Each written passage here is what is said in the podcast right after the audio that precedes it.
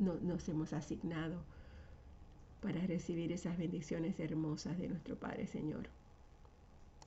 Y más que nada para crecer en su palabra.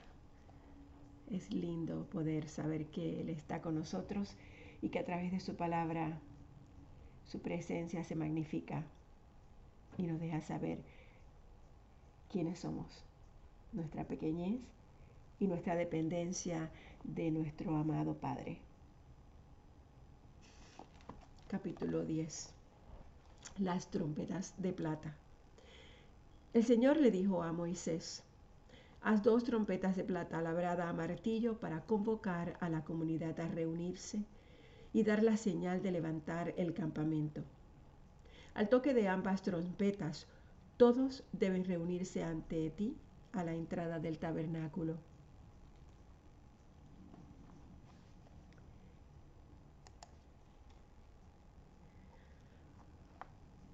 Pero si se toca solo una trompeta, entonces solo los líderes, los jefes de los clanes de Israel tendrán que presentarse ante ti.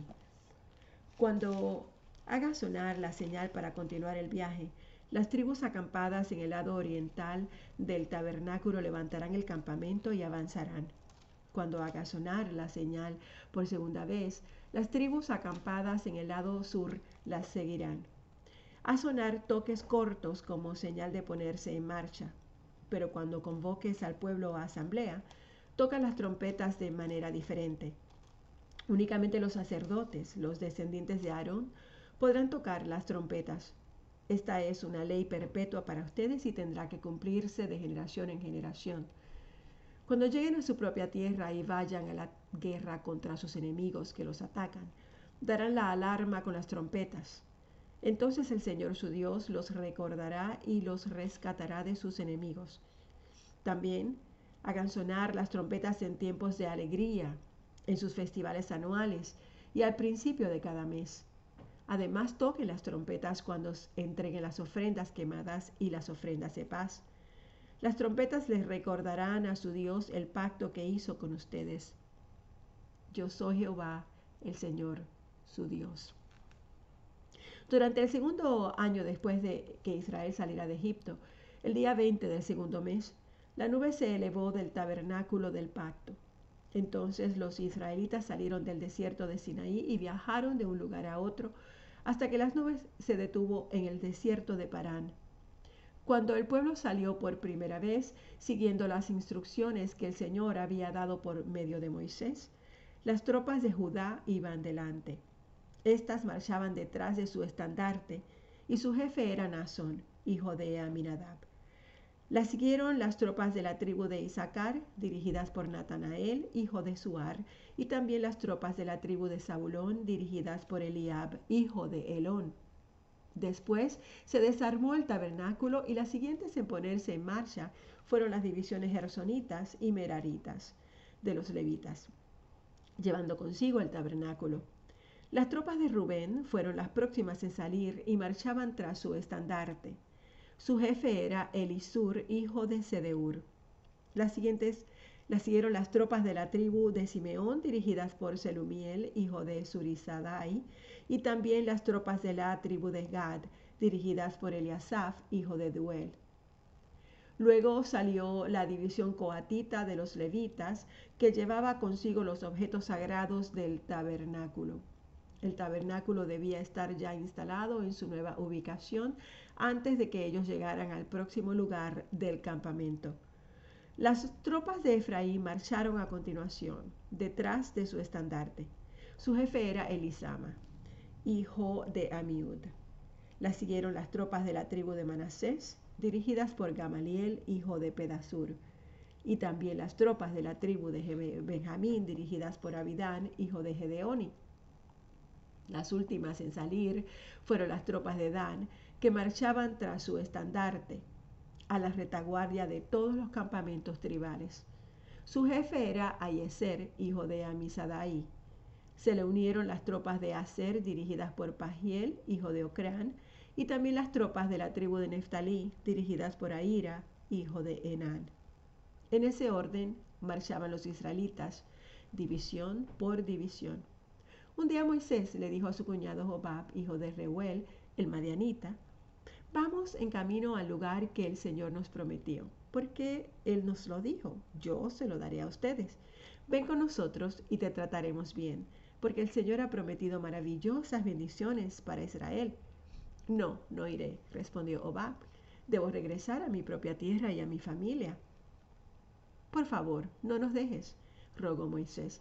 Tú conoces los lugares del desierto donde debemos acampar. Ven, sé nuestro guía. Si vienes con nosotros, compartiremos contigo todas las bendiciones que el Señor nos dará. Así que después de salir del monte del Señor, marcharon por tres días y el arca del pacto del Señor iba delante de ellos para indicarles dónde detenerse y descansar. Cada día, mientras continuaban su viaje, la nube del Señor se mantenía en el aire sobre ellos.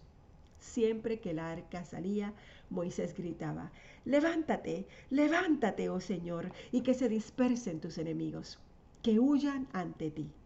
Y cuando el arca se ponía en tierra, Moisés decía, Vuelve, oh Señor, a los incontables millares de Israel. Capítulo 11. Poco después, el pueblo comenzó a quejarse de las privaciones que enfrentaba y el Señor oyó lo que decían. Entonces el enojo del Señor se encendió contra ellos y envió un fuego que ardió entre ellos y destruyó a algunos en las afueras del campamento. Así que el pueblo pidió ayuda a gritos a Moisés y cuando él oró al Señor el fuego se apagó. Después, ese lugar fue conocido como Taberá, que significa lugar de fuego que arde porque el fuego del Señor ardió allí entre ellos. Entonces, la gentuza extranjera que viajaba con los israelitas comenzó a tener fuertes antojos por las cosas buenas de Egipto. Y el pueblo de Israel comenzó a quejarse.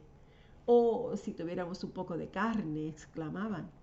¿Cómo nos acordamos del pescado que comíamos gratis en Egipto y teníamos todos los pepinos, los melones, los puerros, las cebollas y los ajos que querríamos?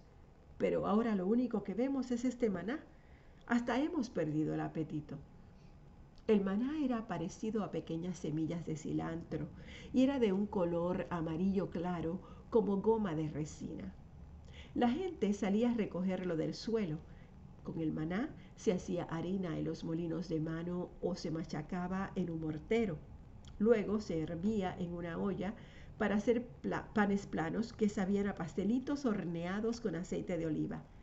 Durante la noche el maná caía sobre el campamento juntamente con el rocío. Entonces Moisés oyó los lloriqueos de las familias a la entrada de sus carpas y el Señor se enfureció. Moisés también estaba muy molesto y le dijo al Señor, ¿Por qué me tratas a mí de esta manera, tu servidor, con tanta dureza? Ten misericordia de mí. ¿Qué hice para merecer la carga de todo este pueblo? ¿Acaso yo los engendré? ¿Los traje yo al mundo? ¿Por qué me dijiste que los llevara en mis brazos como a una madre a un bebé pequeño? ¿Cómo puedo llevarlos a la tierra que juraste dar a sus antepasados? ¿De dónde se supone que voy a conseguir carne para toda esta gente? No dejan de quejarse conmigo diciendo, danos carne para comer. Solo no puedo soportar todo este pueblo. La carga es demasiado pesada. Y si esta es la manera como piensas tratarme, será mejor que me mataras. Hazme ese favor y ahórrame esta miseria. Moisés selecciona 70 líderes. Entonces el Señor le dijo a Moisés, reúne delante de mí a setenta hombres que sean reconocidos como ancianos y jefes de Israel. Llévalos al tabernáculo, para que permanezcan junto a ti. Yo descenderé y allí hablaré contigo. Tomaré del espíritu que está sobre ti y lo pondré sobre ellos también. Llevarán la carga del pueblo junto contigo, y de esa manera no tendrás que soportarla tú solo también dile al pueblo, purifíquense, porque mañana tendrán carne para comer. Ustedes gemían y el Señor oyó sus quejidos. Oh, un poco de carne. Estábamos en mejores condiciones en Egipto. Ahora el Señor les dará carne y tendrán que comérsela.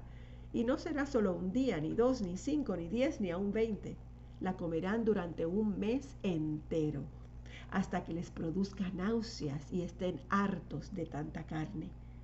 Pues han rechazado al Señor que está aquí entre ustedes y han lloriqueado diciendo, ¿por qué dejamos a Egipto?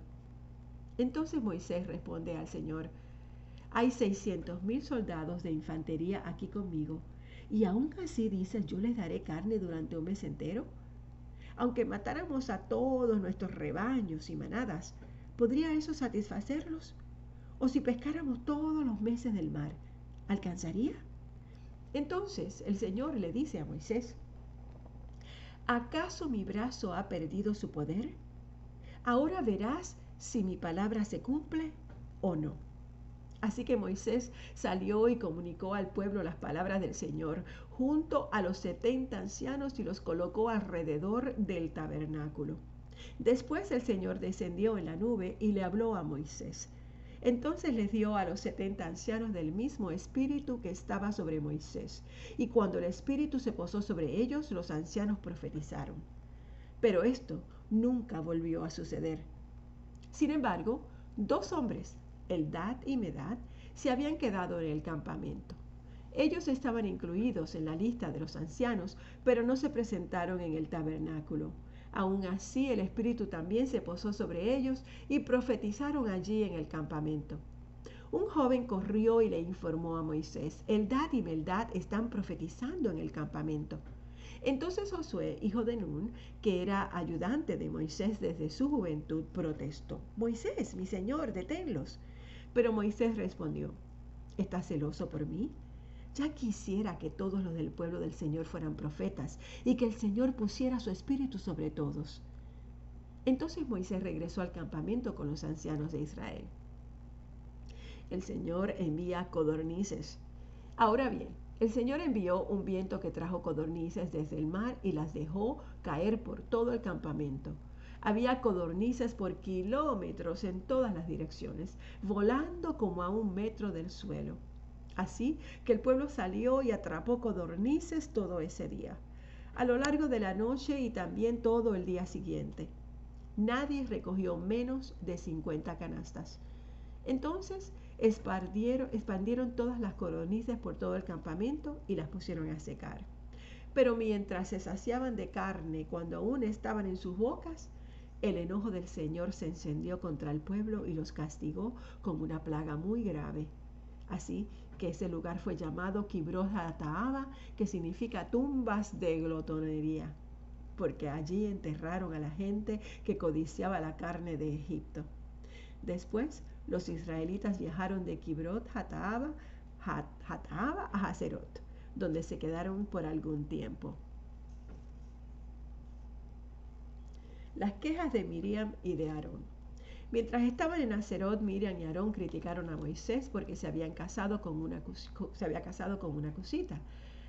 Ha hablado al Señor solamente por medio de Moisés. ¿Acaso no ha hablado también a través de nosotros? Y el Señor les oyó. Ahora bien, Moisés era muy humilde, más que cualquier otra persona en la tierra. Así que el Señor llamó de inmediato a Moisés, a Aarón y a Miriam y les dijo, vayan los tres al tabernáculo. Y los tres fueron allí. Entonces el Señor descendió en la columna de nube y se detuvo en la entrada del tabernáculo. Aarón y Miriam llamó él. Ellos dieron un paso al frente y el Señor les habló. Escuchen lo que les voy a decir. Si hubiera profetas entre ustedes, yo, el Señor, me revelaría en visiones, les hablaría en sueños, pero no con mi siervo Moisés. De toda mi casa, Él es en quien confío yo le hablo a él cara a cara, con claridad y no en acertijos. Él ve al Señor como Él es. Entonces, ¿por qué no tuvieron temor de criticar a mi siervo Moisés? El Señor estaba muy enojado con ellos y se fue. Cuando la nube dejó de estar encima del tabernáculo, allí estaba Miriam con su piel tan blanca como la nieve leprosa. Y cuando Aarón vio lo que había pasado con ella, clamó a Moisés, oh mi Señor, por favor, no nos castigues por este pecado que tan neciamente cometimos. No dejes que ella, como un bebé que nace muerto y que ya está en descomposición. Entonces Moisés clamó al Señor, Dios, te suplico que la sanes. Pero el Señor le dijo a Moisés, si el padre de Miriam tan solo la escupiera en la cara, no duraría su contaminación siete días. Por lo tanto, manténla fuera del campamento durante siete días y después podrá ser aceptada de nuevo. Así que Miriam permaneció fuera del campamento durante siete días y el pueblo esperó hasta que la trajeron para continuar su viaje. Fue entonces cuando salieron de Acerot y acamparon en el desierto de Parán. Nos quedamos aquí en el capítulo número 12. Padre, te damos gracias. Gracias por tu palabra, Señor. Te damos gracias, mi Dios.